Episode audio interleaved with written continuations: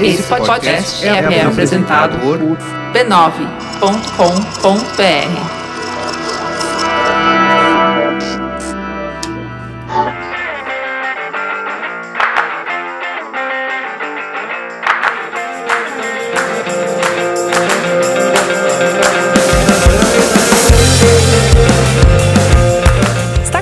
começando mais um Spoilers Talk Show, o podcast do spoilers.tv.br, onde a gente conversa sobre cultura pop e televisão. Eu sou a Letícia e hoje o papo são os caras maus, os cientistas loucos, as bruxas más, os políticos corruptos, as encarnações de pura maldade que povoam as séries que amamos e que muitas vezes são os personagens que movem a história e o conflito pra frente. Hoje nós vamos falar de vilões.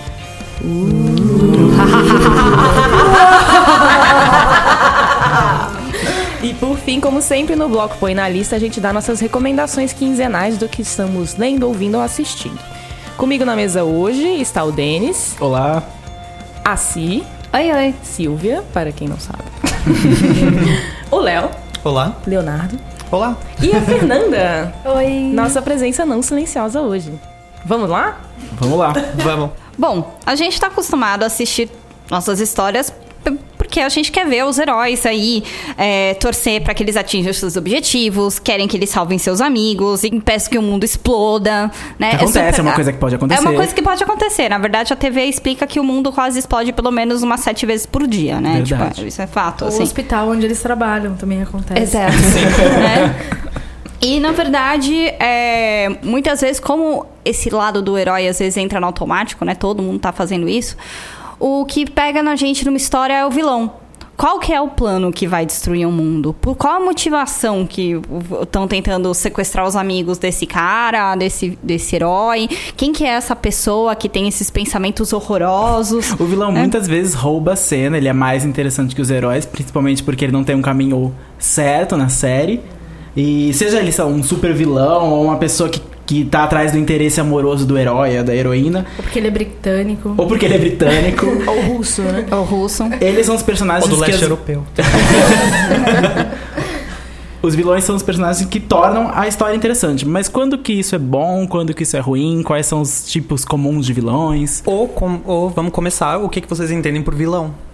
Verdade. Sim. Tchan. Um vilão é necessariamente uma pessoa que faz maldades, um vilão é alguém que quer o que o herói quer, porque muitas vezes pode não ser uma maldade. Quando duas pessoas disputam um emprego numa série de advogados, se a série é de uma da Alicia de The Good Wife, então o Carrie na primeira temporada é o vilão. Ou Ele só até tem uma Rebecca série- em Crazy Ex-Girlfriend. Tipo, ela quer o mesmo cara que a Valência tem. Então ela é a vilã na história. É. Ou a Valência, que é a vilã, É, ela- né? Eu tava lendo sobre isso porque o Roger Ebert costumava dizer que um filme só é tão bom quanto o seu vilão. E o quão mais bem traçado é o antagonista do protagonista da história, ah, é assim que a gente vai criar uma conexão emocional com o filme. Não é necessariamente pelo protagonista, mas pelo. Pela relação Pela entre relação- o protagonista e o seu vilão. assim. Exato. Isso dá um gancho pra gente poder falar de Demolidor, por acaso. Porque a segunda temporada, ela tem dois é, antagonistas do Demolidor, do Matt Murdock, que começam como vilões e não necessariamente são os vilões. São o Justiceiro e a Electra. Sim. Sem falar muitos spoilers sobre a jornada deles e o que acontece com eles na série, o Justiceiro, pra quem não assistiu, ele é um personagem da Marvel, assim como o Demolidor. Ele ah, perdeu a família dele inteira durante um atentado eh, criminoso e o objetivo dele passou a ser se vingar de todos os criminosos, não só dos criminosos que mataram a família dele, mas também ele passou a, a fazer justiça com as próprias mãos. A Electra, por outro lado, é uma assassina internacional, foi criada pelo Frank Miller e adaptada pra série. E o problema dela, ou a vilanice dela, vem do fato dela parecer é, amoral. Ela não se arrepende. de traços de, causa, assim. sociopatia. Isso, assim. contra ela é uma sociopata. Sim. Ela é uma sociopata. Ela não chega a ser uma sociopata porque ela tem empatia pelo Matt. Exato. Tem uma entrevista que saiu na Vanity Fair recentemente com a atriz que faz Electra, Elodie Young, e ela fala isso. A, a- a jornalista fala exatamente o que eu falei. É você- A sua personagem é uma sociopata. Ela fala, eu não vejo ela como uma sociopata completa, como a Fernanda corrigiu. Porque essa afeição que ela tem pelo Matt, o fato dela se importar por alguém, mostra que ela tem um lado humano que vai além da, da condição da sociopatia, que é não ligar pra ninguém. E eu acho que o que divide o, o herói, no caso, que é o Demolidor, com os seus dois antagonistas barra vilões, que são a Electra e o Justiceiro é que eles cruzaram aquela barreira de matar ou não Isso. matar. Isso fica Sim. bem delimitado na série e é um grande ponto de Sim. discussão da segunda É, temporada. porque, porque o grande lance é a- toda, a, toda a dinâmica, né? Quando o, o Matt tá, né? Lidando com eles, tentando controlar eles, é que o Matt é o cara do grande deixa disso. Ele é o cara que no meio da briga tal, tá quase matando, deixa disso, deixa disso, ou deixa disso, né? Separa, Carinha separa, vai dar o tiro, ele tá. tira a arma da mão do É, cara. então ele, o Matt é o grande cara do deixa disso. Porque se ele largar, meu, tipo, sai crânio sendo estourado pra tu quanto é lado. É, ele já deve ter dado traumatismo craniano em bastante gente em várias cenas, né? Não, tem várias cenas que eu assisto que eu falo que aquele cara morreu, aquele cara morreu, aquela com certeza morreu. Aquele tá em coma. E aí você vê, tipo, ok, ele, ele não vai com esse objetivo claro de matar, Uhum. de destruir, mas. Desculpa, já aconteceu. Demolidor, não se faça tão assim, É. sabe? Sonso. É, por favor, Exato. menos. Mas acho que essa é a questão do personagem do Demolidor e muitas vezes no mundo dos super-heróis, Uhum. não necessariamente dos heróis, matar ou não matar é o que separa uma pessoa, porque todos eles, se a gente for falar, se a gente for falar de verdade, todos eles são criminosos, todos eles são vigilantes, todos Uhum. eles atuam fora da lei pra prender criminosos. Então já é uma coisa que um herói de fato não poderia fazer. Mas uma vez que super-heróis permitem essa flexibilização do que é o crime ou não, o não matar se torna a principal, o santo graal do, do, do heroísmo. Se você Exato, não foi- mata, você é um herói. que- Se você mata, você não necessariamente é um vilão, você pode ser um anti-herói. Que é o caminho que o Justiceiro e a Electra tomam na série. Exato. É um pouco do caminho inverso, né? Se a gente for pegar, saindo da- do universo Marvel e pro universo da DC, o Aaron, o Oliver Queen, passou por isso na série, né? Então ele começou matando flecha pra tudo quanto é lado, meu, uh, né? Era, aí- era um ponto sério da série que ele matava aí, pessoas. E aí, aí ele voltou atrás e hoje ele faz um voto que ele nunca mais vai matar, tal, etc. Sendo É que de vez em quando ele ainda dá uma uma matadinha. sim, porque, né, é foda, né? Eu achei interessante, na, na- pelo menos na primeira metade da segunda temporada de Demolidor, foi a diferença em relação à primeira temporada. A primeira temporada tinha um grande vilão, que era o Wilson Fisk, que, que inclusive a gente comentou isso, muita gente comentou que era um, um ponto muito forte da série. Era esse aqui, esse balanço entre, entre o Matt e o Fisk. E a primeira metade da segunda temporada não tem um grande vilão. Tem o Justiceiro que você acha que vai ser um grande vilão, depois você vê que não é exatamente. Aí vem a Electra que você acha que talvez seja uma grande vilã, mas também não é. Aí vem, tipo, vilões do crime, galera da máfia, aquele povo genérico. Ninjas! Ninjas, coisas- yeah, ninjas. antagonistas genéricos, né? Que tanto fez, tanto faz. E aí, aí depois a coisa começa a, a desenrolar mais diferente. Mas eu achei interessante essa, essa decisão deles de como é que a gente vai superar ter tido um vilão tão forte na primeira temporada. E pelo menos no início da segunda, eles decidiram não ter um grande vilão e pensaram, vamos focar em coisas diferentes. É uma coisa interessante que, por mais que eles não tiveram um grande vilão, é uma coisa que chamou atenção na primeira temporada é que todo mundo fala, nossa, o Fisk é um vilão muito bem construído. Né? Contaram bem a história dele, o porquê que ele é assim, assado, enfim, né? Justificando o homem branco hétero problemático sendo homem branco hétero problemático, ah, aquela coisa, tá?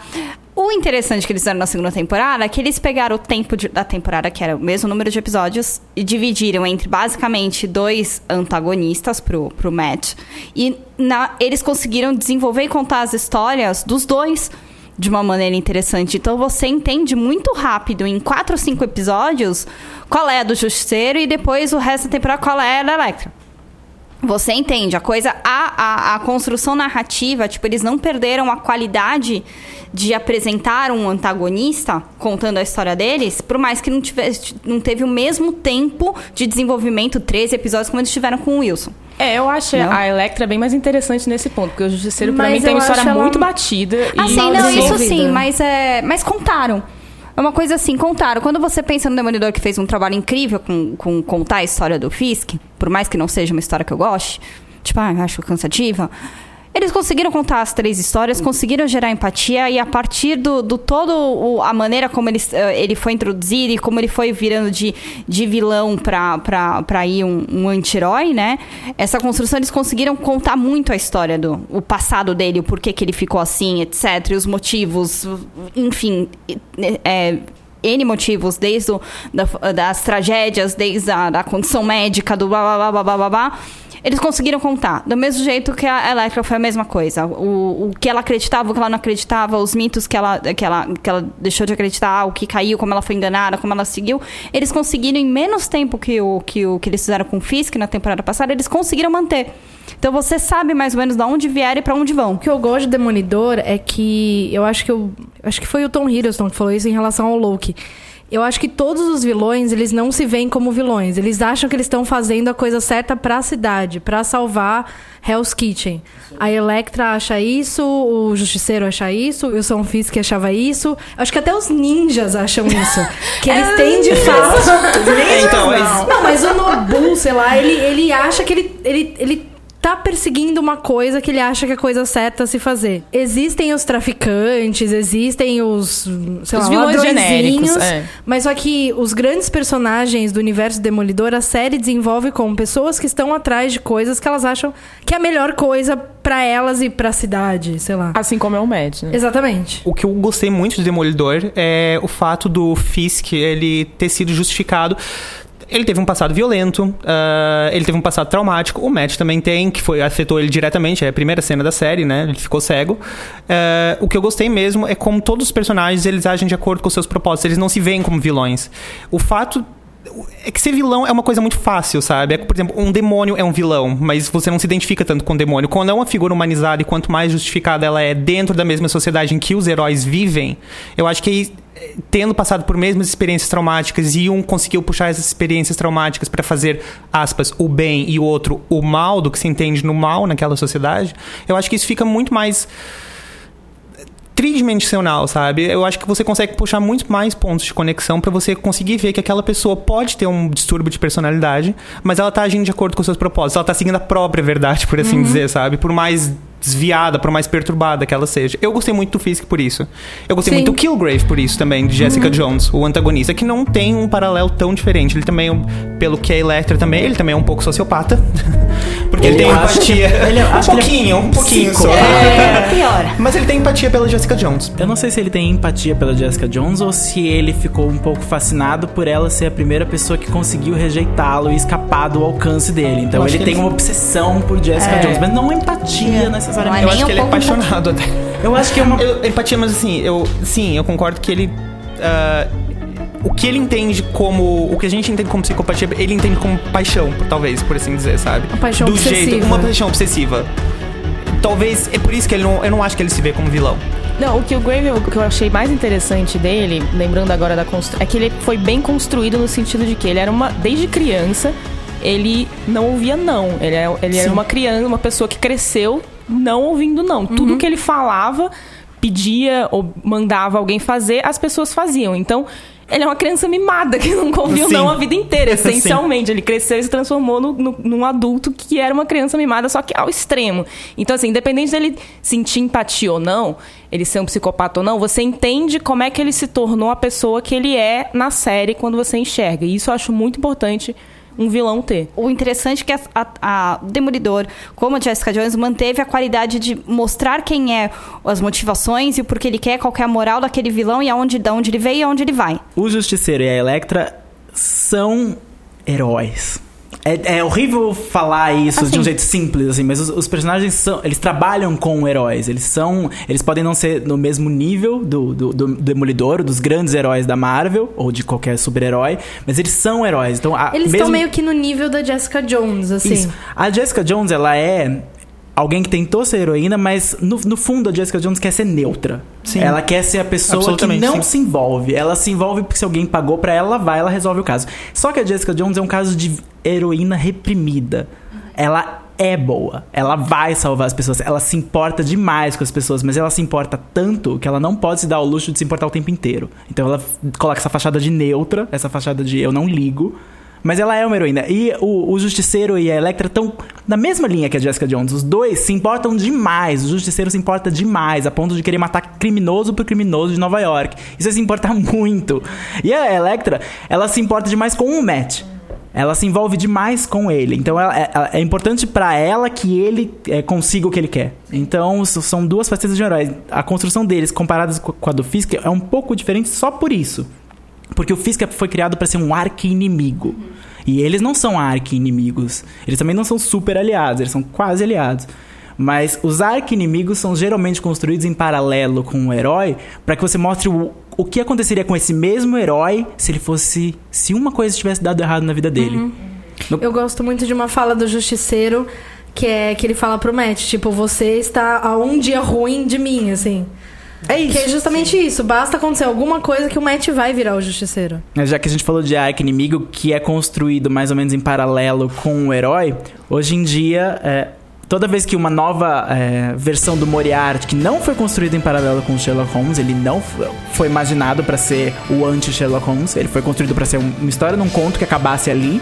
E depois pra ser uma pessoa que acabasse com o Sherlock Holmes pro autor poder ir embora e nunca mais escrever ele porque tava de saco cheio. Mas quando ele é feito de novo, ele é geralmente feito em paralelo no sentido de que é, ele vai desfazer tudo que o Sherlock Holmes quer fazer.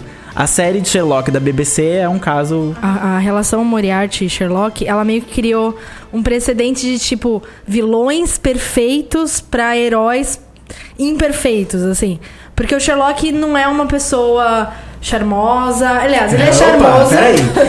Eita! Ele é charmoso, mas ele não é tipo encantador. Sim, isso. E o Moriarty é encantador. Sim. Todas as versões do Moriarty, principalmente a versão do, do Sherlock da BBC, ele é um vilão encantador. Então, não tem como você assistir Sherlock, ver o Moriarty e não se apaixonar por ele como vilão, assim. Porque ao contrário do Magnussen, que é o grande vilão da terceira temporada, ele não é encantador. Ele vai lá e faz xixi na casa do Sherlock no meio da sala, assim. Eu é uma... adoro que isso aconteceu. Exatamente, é uma cena horrível. E ele é tipo, ele dá um medo, assim. Eles construíram aquele vilão pra, pro público sentir medo. Ao contrário do Moriarty. O Moriarty ele é tão perfeito pro Sherlock que você não quer que essa disputa acabe nunca. Você quer que ela continue acontecendo. Que eu acho que isso que acontece entre grandes vilões e grandes heróis, assim. É, o que eu gosto dessa da, da história, né, Moriarty, Sherlock, né, como um todo na mitologia, é que quando você vai para as adaptações, é, outra leitura dele foi, foi tão interessante que é em Elementary, que Moriarty foi realmente a grande uma mulher, uma grande paixão do Sherlock, né, e quebrou o Sherlock no meio. É, então isso é muito interessante que a, é, eles colocaram o arqui-inimigo até como uma, uma ex-namorada, uma paixão, uma, e isso é muito interessante o, o quanto ele escalou, né? O, o ponto do arqui-inimigo ser um complemento, ser a pessoa que, que desafia tanto o, o herói, né? Que ao mesmo tempo eles tiveram um caso, eles tiveram uma paixão, eles tiveram um relacionamento Ele desafia profundo. tanto, mas ele completa. Completa. A- a fun- o que eu gosto tanto em Elementary quanto em Sherlock da BBC, a função do Sherlock é ser consultor, é detetive consultor, né? Ele, ele é consultor da polícia. E a função do Moriarty, tanto em Elementary quanto em Sherlock, é ser o criminoso consultor. ele é criminoso, ele, ele É o consultor do crime. Isso, ele atrai as pessoas pro crime. Que não é uma coisa que, o- que o Moriarty originalmente fazia. O Moriarty era um um professor que tinha um, Uhum. um plano. Ele não era necessariamente o, o grande recurso dos criminosos. Mas eles são tão perfeitos e eles se complementam tanto que é uma coisa até meio, sei lá, Harry Potter Voldemort. Um não pode viver enquanto o outro estiver vivo. Eles sempre vão se matar. Isso é quando uma série dá certo, quando o vilão dá certo da série. Que Sim. ele complementa o herói. Esse é o, o máximo caso de um vilão, um arco-inimigo que funciona. O meu problema, às vezes, com vilões é quando o vilão é muito melhor do que os protagonistas. E aí você não tem esse equilíbrio. Acontece que o vilão supera eles em inteligência, supera eles em artimanhas e o herói acaba sendo a pessoa sem graça. Isso de um jeito muito simples. Eu acho que a, Regina em Once Upon a Time, na primeira temporada, ela é tão superior a todas as outras pessoas. Ela tem um plano inteiro para aquela cidade que todos os gestos que a Branca de Neve e o Príncipe Encantado fazem para detê-la são ridículos. E a Regina foi tão é, incrível na série que ela roubou a série para ela. Ela se tornou, inclusive, a pessoa que dá o beijo e salva as pessoas. Ela virou a mãe que a, que a protagonista nunca foi. É que eu acho que o problema. Eu assisti muito, muito pouco mesmo de Once Upon a Time, então se eu estiver falando besteira, me corrijam. Mas só que eu acho que o problema de vilões assim é que eles constroem o vilão e o vilão tá atrás de uma coisa. E os bonzinhos é o que a Silvia já falou, é o que todo mundo aqui já falou. O único propósito deles é parar o plano do vilão. Então eles vão ficando de lado. Porque o vilão vai tirando um que tentou parar o plano dele, o vilão tira- outro que tentou parar o plano dele. E ele continua crescendo enquanto os, os, os heróis Não, eles só estão tentando parar o vilão. A única função deles O é vilão essa. tem o propósito. Ele, Exatamente. ele nasceu com o propósito, ele tem os planos, ele quer agir de acordo Isso- com eles. Os, os heróis são os reativos. É, então isso é um problema, porque o, o herói tem que ter um, um objetivo ou uma jornada além de impedir o plano do vilão. Afinal, é a jornada do herói. É, não exatamente. a jornada do do vilão. vilão. Então É quando isso acontece. Geralmente o vilão pode ser fobia do próprio herói. Muitas vezes os, vilões conseguem, tipo, é, o polar oposto do herói é porque o, o, o vilão ou o monstro da semana vai apresentar uma fobia que de alguma forma vai fazer com que o herói ultrapasse um problema que ele tem pessoal. É, então, o problema de, de séries onde o. Séries e filmes, livros, onde o vilão fica maior, é quando o vilão não é isso. Sim. O herói é que é meio que uma fobia do vilão, assim, sabe? Esse é um problema na construção do herói. Uma, uma série que apresentou um vilão e o vilão ficou tão grande, tão carismático é, e acabou virando um spin-off interessante porque uma hora o- os heróis da série viraram e falaram assim: Ah, tá bom, cara, você não é tão o, o vilão assim como a gente pensava. Foi o caso de quando o, o Klaus Michelson apareceu em The Vampire Diaries. Ele era um vilão terrível, ele foi terrível com todo mundo, fez o que fez, meu, quase destruiu. Bom, Mixed Falls quase desaparece a cada três episódios da temporada, né? Mas é, foi tão grande a, a- o, o carisma e tudo que eles já foram, né, meio que pensados. Não sei se eles já foram pensados pra ser um, um spin-off, hein, Denis? Agora eu não lembro. Não, eles não foram pra ser um Mas eles foram, vieram com uma carga tão grande e ao mesmo tempo foi um vilão que eles não conseguiram derrotar. Que falou assim, pô, tem uma história. E aí acabou se criando o spin-off do The Originals, que é basicamente o Klaus, que é o, o vampiro o híbrido mais temido da Terra, mais poderoso, ninguém matar ele, o Ru e tal. E ganhou a série dele com a família pra seguir. Porque Eles ficaram muito populares, de Muito fato. populares. Mas eles foram um caso de. que acontece quando um vilão é muito legal numa série. Mas vamos supor que o Killgrave continuasse na segunda temporada de Jessica Jones. O Killgrave é ótimo, na primeira temporada você odeia ele, ele é muito magnético quando ele tá em cena, mas vamos supor que Jessica Jones tenha cinco temporadas e o Killgrave acabe voltando na segunda, depois ele some, daí ele volta na terceira, depois ele some, ele volta na quarta.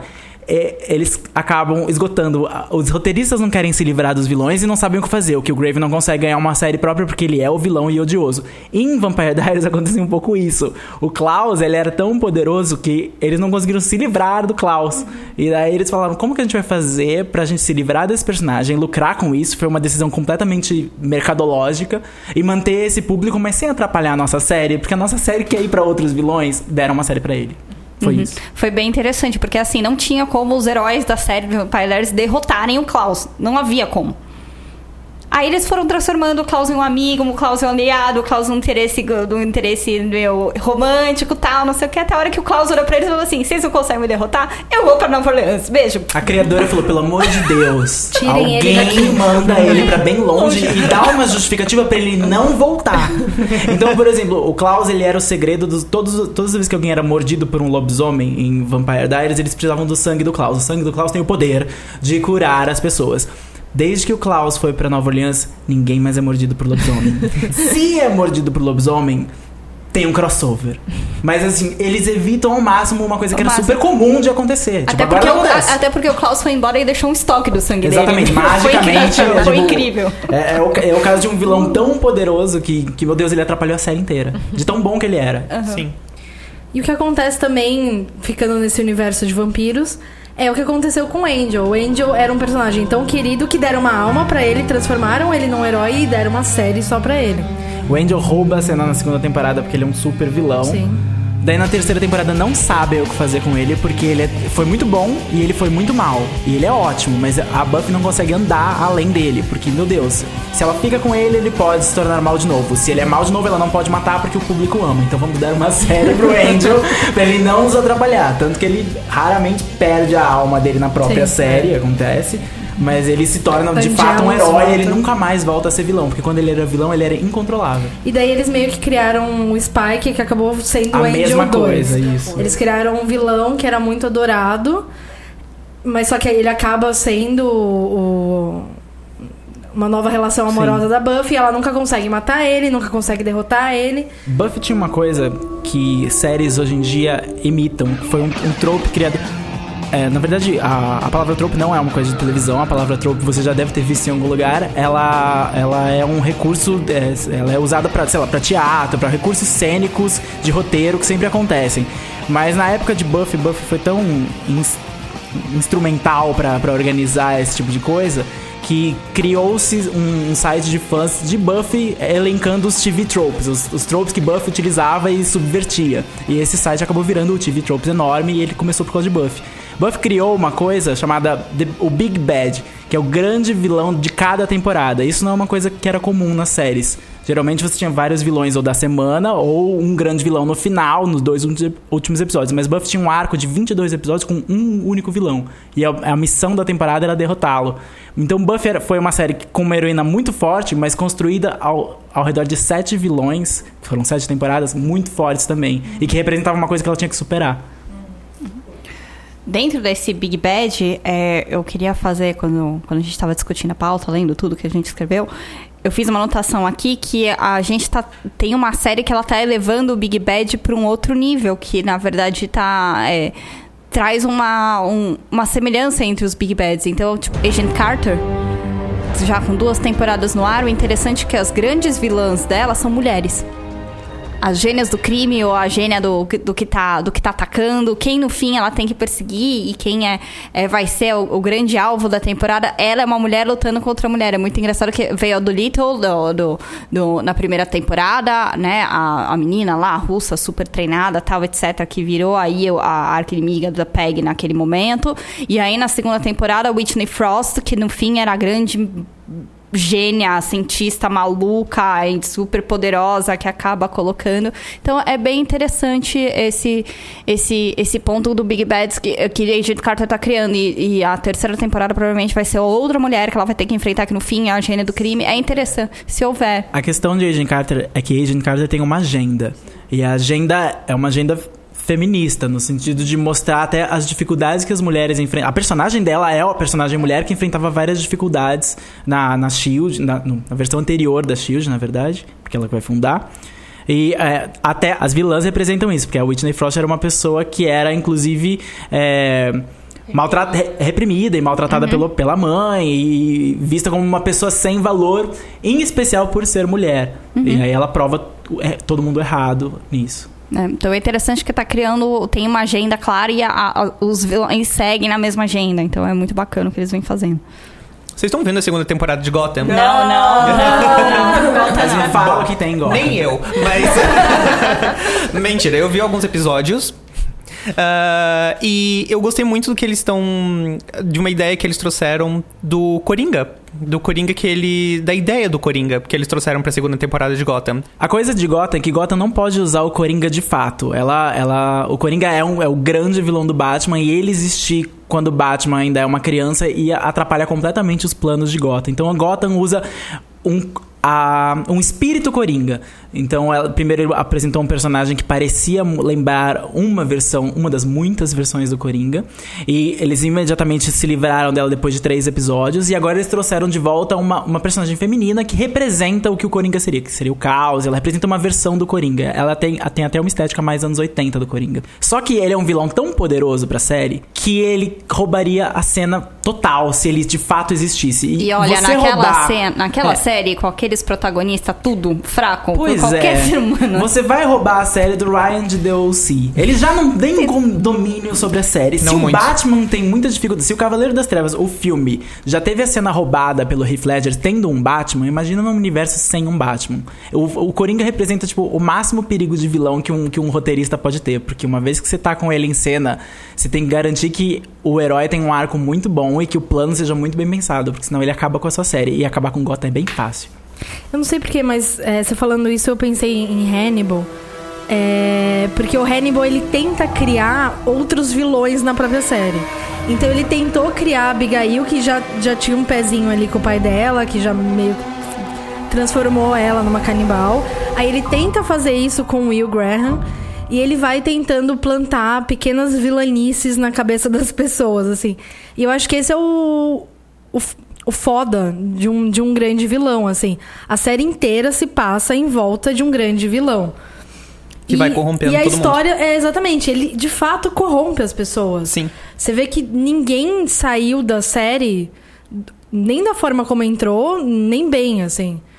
Todo mundo se machucou por é, cruzar o caminho de um vilão tão horrível quanto é o Hannibal. E muitas vezes eles acabam se conectando, eh, perso- personagens bons, aspas, por causa do Hannibal. Uhum. Sim. Pra trocar experiências e dizer como eles mesmos sobreviveram a algo traumático. Ele é praticamente uma força da natureza. Porque Ele uma é. vez que ele entra Sim. na vida dos personagens, a vida dos personagens é drasticamente alterada. Uhum. Então a pessoa mais pura do mundo, que seria o Will, até ele foi manchado pelo, pelo Hannibal.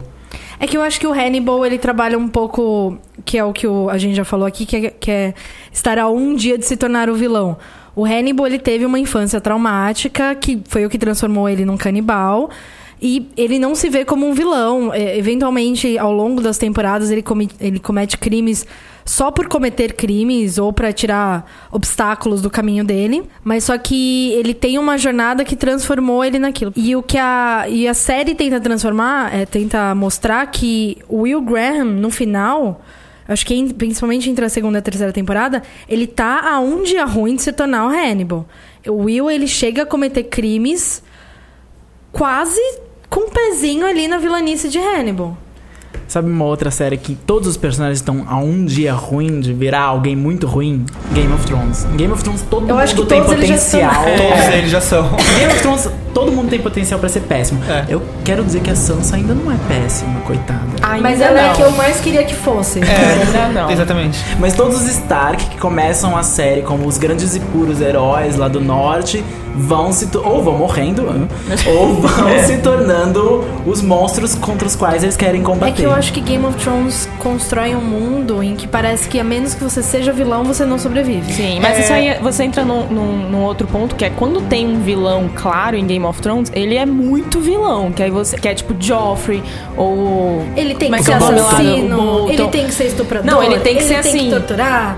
tudo de ruim que existe no mundo aquela pessoa vai fazer ou vai ser pra ficar claro que aquele é um vilão. E aí, eu acho isso sem graça. Eu acho a parte mais sem graça da série. É porque isso me lembra vilão de novela que tá, tipo, no canto dando risada, Isso. assim, Uau. mexendo as mãos, muahaha, enquanto o mundo tá explodindo. É. Galera, não é assim. É porque segue mais arquétipo, né? Tipo, É. não, não é tanto orgânico a própria trama, né? Fica o Game of- caricato, fica né? caricato. O, o Game of Thrones é todo mundo recebeu compaixão naquela série e vamos ver quem vai perdendo essa compaixão e empatia primeiro, assim, sabe? A Sansa é a última.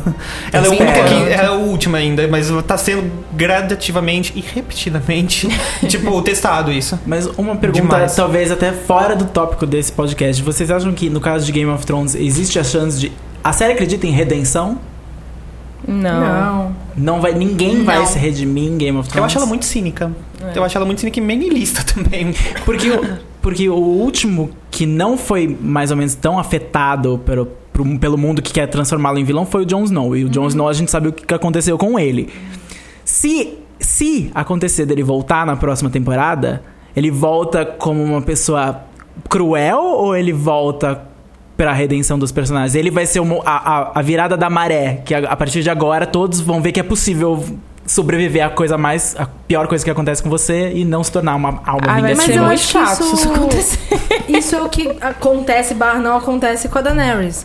Porque ela meio que se mata, não morre, é, depois de se jogar ali no fogo, quando... Na primeira temporada, na primeira final da primeira temporada. temporada. E, e ela meio que.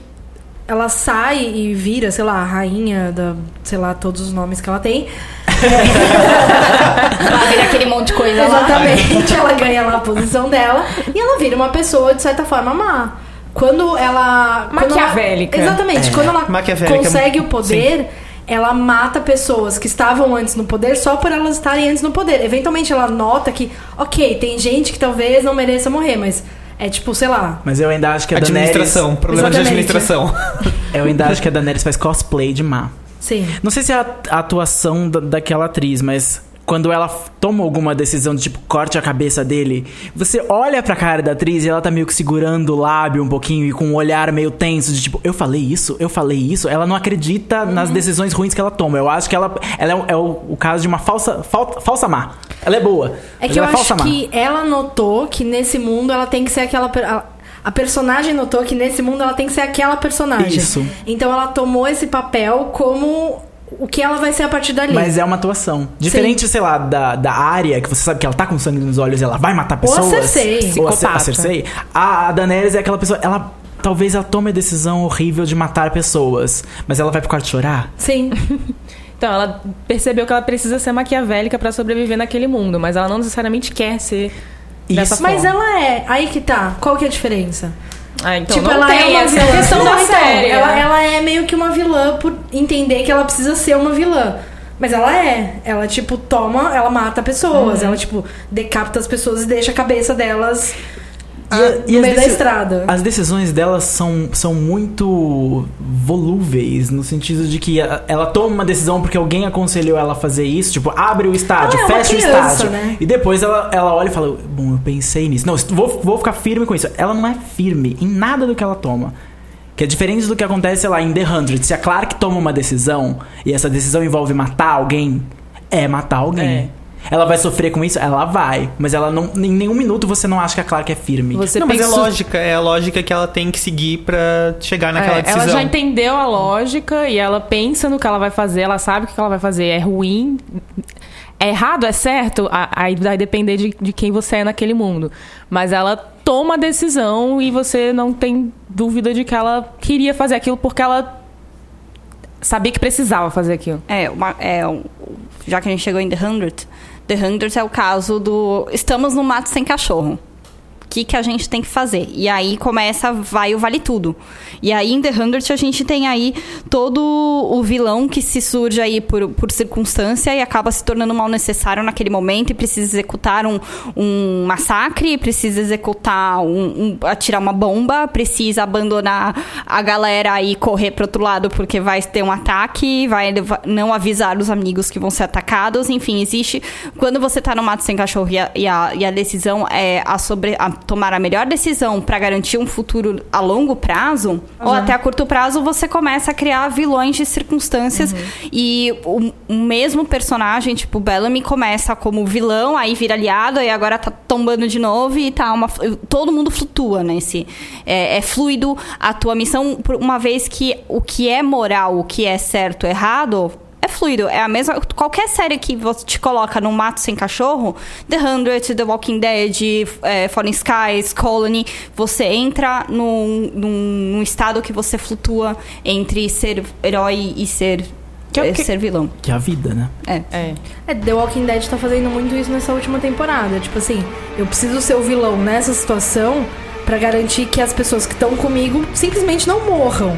Mas isso significa ir até uma outra cidade e matar absolutamente todas as pessoas que estão lá, só porque elas apresentam um, um risco, um perigo. É- é elas situação podem eventualmente, sim, elas podem eventualmente não ser um perigo, elas podem nunca chegar esse grupo, sei lá, o grupo B pode nunca chegar ao grupo A, mas é melhor a gente matar o grupo B pra não correr o risco de algum dia eles chegarem até a gente. Que eu acho que é o que muita gente pensa que Game of Thrones faz, mas que eu acho que no fundo não, Não. faz. Game Não. of Thrones é puro não, não. cinismo. E, É. e a partir do momento que você tem um Joffrey, um Bolton, você mata essa, essa coisa do mato sem cachorro. Você, você tira essa situação. Não é fluido ali, é tudo uma merda É que e pronto. As motivações de Game of Thrones são diferentes das motivações de The Walking Dead ou de The Hundred no sentido de sobrevivência. A motivação, em, a motivação em, The Game, em Game of Thrones é o poder. É manter o status quo. É manter o status, exatamente. É, é manter aquele. Ou manter, subverter o status e ser o centro dele, que é o caso do Mindinho, que é aquela pessoa que Sim. quer se tornar o centro das, das atenções, mas quando ele se tornar o centro das atenções,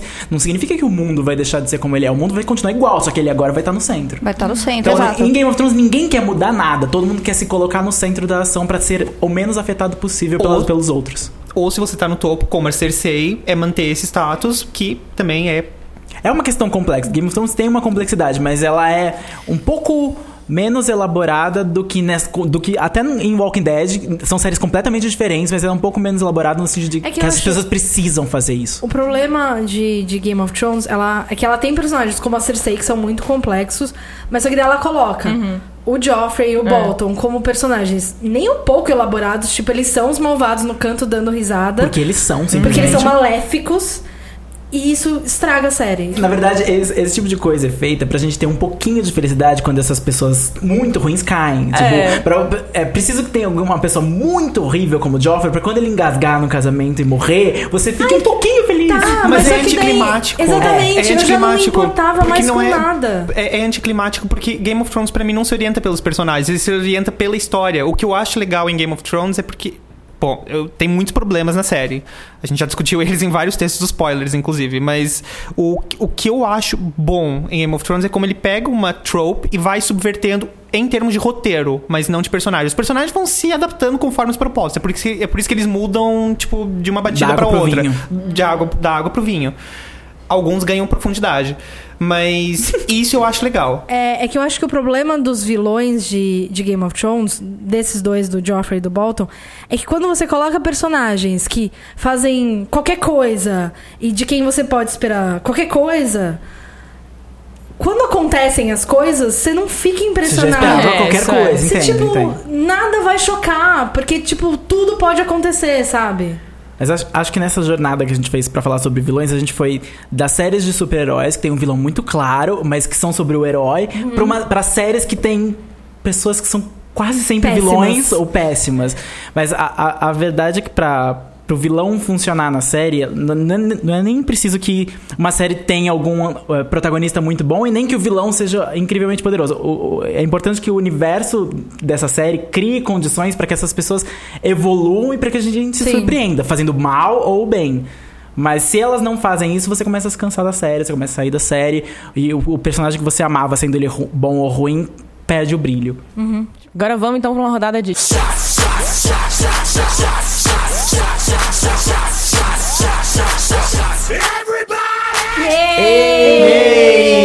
A pergunta de hoje é: qual personagem do bem, gente boa, camarada, protagonista, que não é vilão no caso, você transformaria num maravilhoso vilão ou vilã? E que maldade ele ou ela faria?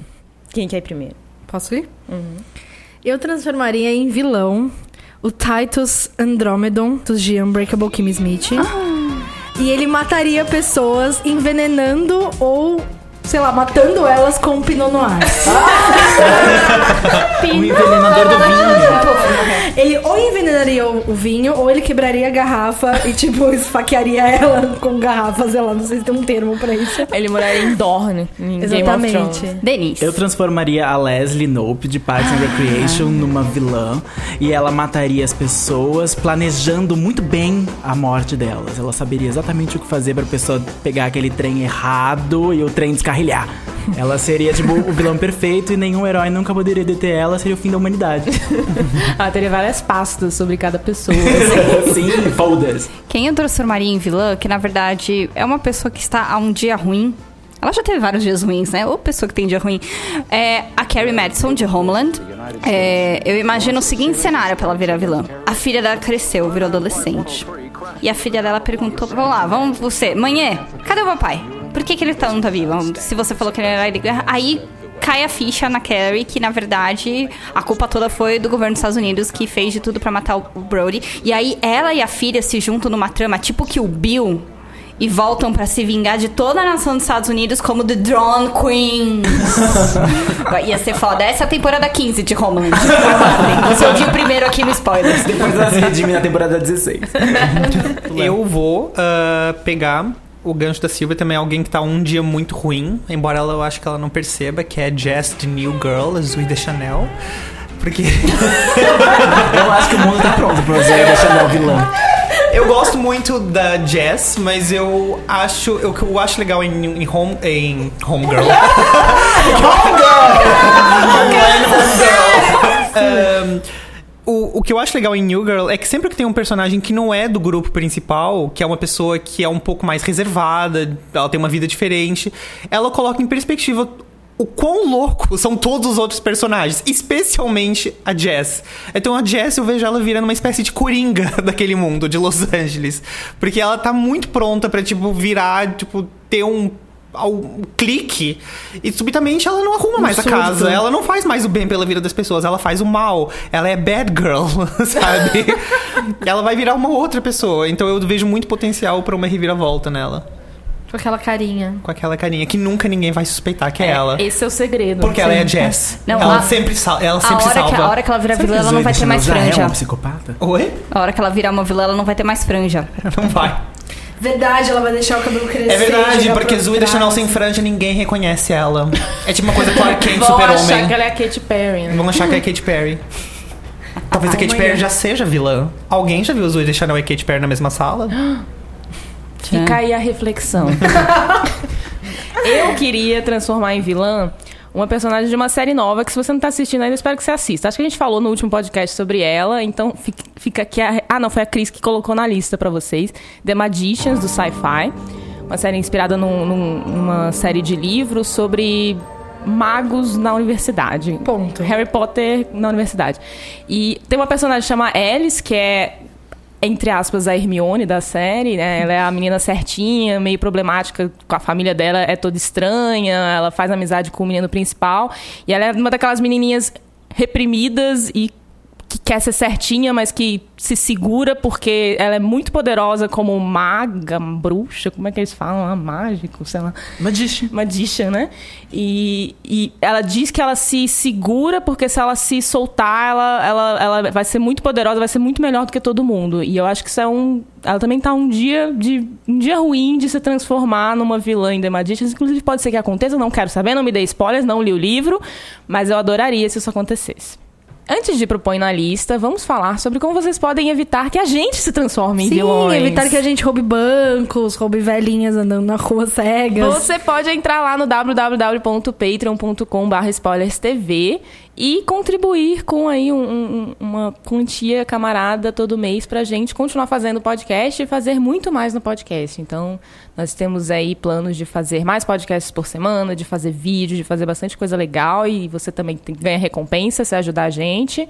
Então, entra lá www.patreon.com.br spoilerstv e dá uma olhada no que a gente tem pra oferecer. Sim. E agora vamos pro Põe na Lista? Vamos Eba! lá. Fernanda? Aproveitando, assim, o tema, é, eu comecei a assistir uma série já vai fazer umas quatro semanas, que tá passando aqui no Brasil. Caso você tenha DirecTV, você tem o canal AMC Brasil, que só existe na DirecTV. Se você não tiver, você tem que procurar outros meios, assim como eu. É, o nome dela é The Night Manager e tem o Tom Hiddleston.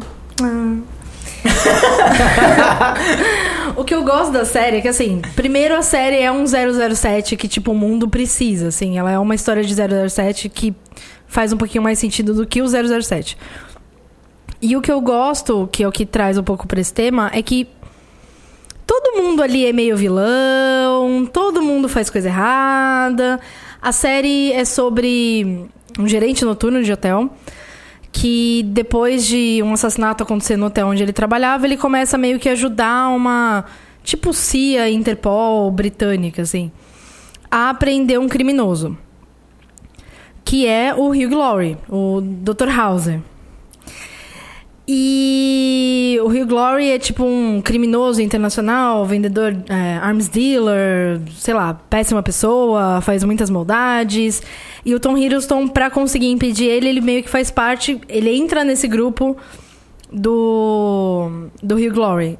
E aí ele começa a fazer várias vilanices também, ele começa a ser tipo meio filho da puta, e ele vira um vilão pra poder convencer o, o personagem do Hugh Glory que ele é aquela pessoa, né? E sei lá, eu gostei muito dessa série porque, além dela ser ótima, os atores serem ótimos, ela é dirigida pela Suzanne Bier, que já ganhou o Oscar de melhor roteiro, de melhor Filme estrangeiro. filme estrangeiro. É uma história boa de tipo espiões, investigação, crime internacional, sei lá.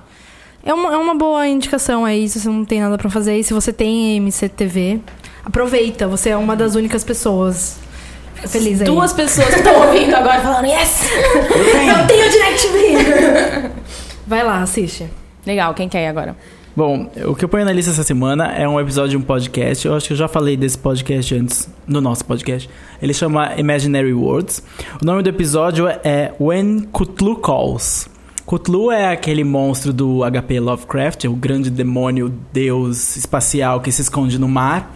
E o episódio, e esse podcast é um podcast sobre coisas, eu não gosto muito de usar a palavra, mas coisas nerds, digamos assim. Eles falam sobre temas nerds, mas é fantasia, eles falam sobre fantasia. E esse é um episódio diferente do podcast. Eu não vou falar muito porque senão estraga, mas eh, digamos assim, ele vai fazer uma reportagem sobre o culto a Lovecraft e ele descobre uma loja no Brooklyn chamada Lovecraft, que é de artesanato feito baseado nos personagens de Lovecraft. E ele conversa com a dona da loja que de fato acredita que os personagens demoníacos são reais e ele entra numa investigação. Ouça o podcast e depois me fale o que você achou. Arroba DNCP no Twitter, tá? Só pra vocês acharem o Denis depois. Bom, como vocês sabem, eu tava viajando. O podcast passado foi sobre a nossa viagem, minha e do Gui. E, como sempre, durante o viagem você volta com vários põe na lista e tal. Mais um, Silvio. Eles deram 55 Vocês já deram pões na cinco. lista no Mas podcast esse passado. aconteceu depois da gravação, porque esse foi o filme que eu assisti no avião. Ah. na volta. Bom, então é o filme que eu vi no avião. Que é um filme super aí, é, é uma comédia românticazinha, gostosinha tal. Que é, é a sequência, né, do, do Extraordinário Hotel Marigold. E tem o Extraordinário Hotel Marigold 2. Que é fofo pra burro. Verdade. É é fofo. É a coisa mais fofa. É uma delicinha. São duas horas e 20 minutos que se você precisa de uma delicinha na sua vida, você vai ter. Muito Tá. melhor do que Batman vs Superman. Com certeza. E é, tem a Kala de Sense8. Pra variar, ela tá casando, ela tá usando Sara, então assim, você não. Aquela menina existe pra ser casada, pra fazer um casamento indiano na tela, né? Tipo, é isso, eu descobri que é por isso que fazem casting com ela, né? Mas enfim, é uma delícia. É, Tem a Meg Smith, né? Como no primeiro, no segundo, é a Meg Smith sendo a Meg Smith, que sendo, né, a personagem da Linda Abby, né? Enfim, Meg Smith. É, e, meu, vários personagens, inclusive nesse filme tem a participação do Richard Gere, sendo Richard Gere, ou seja, um coroa bonitão. Nada muito extraordinário, porém o filme é uma delícia. Se passa lá na Índia, aquele lugar incrível que os velhos vão lá ser aposentados. E é uma, é uma, uma coisa muito gostosa. Então, assim, fica a recomendação: Extraordinário Hotel Marigold 2. Se você viu um, se você não viu um, assista os dois na sequência. Você vai ter quatro horas de muita gostosura na sua vida. Sem vilões. Sem vilões, fato, sem vilões. Meu põe na lista de novo, na verdade, é pra você que tá assistindo Crazy Ex-Girlfriend, que gosta tanto quanto a gente dessa série maravilhosa e que gosta das músicas de Crazy Ex-Girlfriend, porque elas agora estão ficando disponíveis no Spotify Brasil.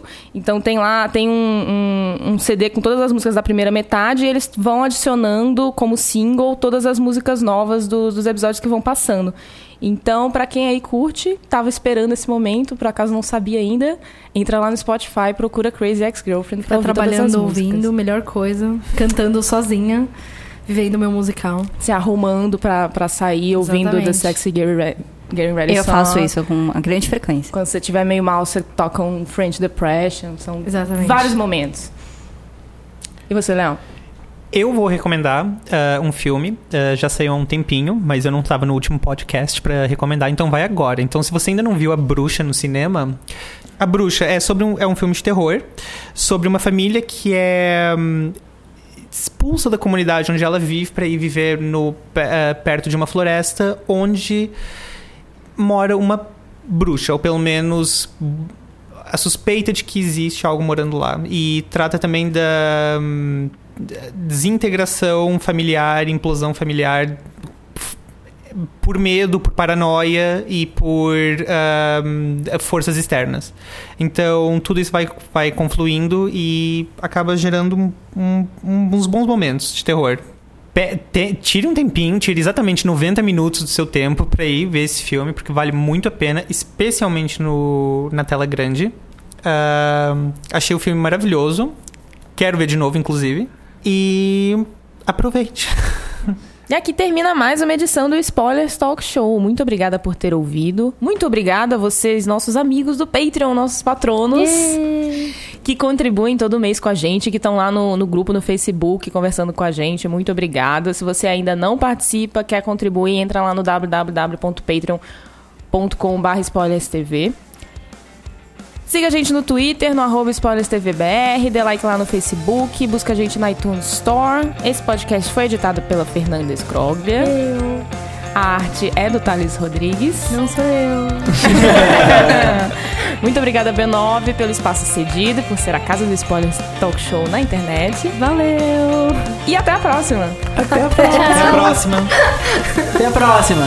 Tchau, beijo! Tchau.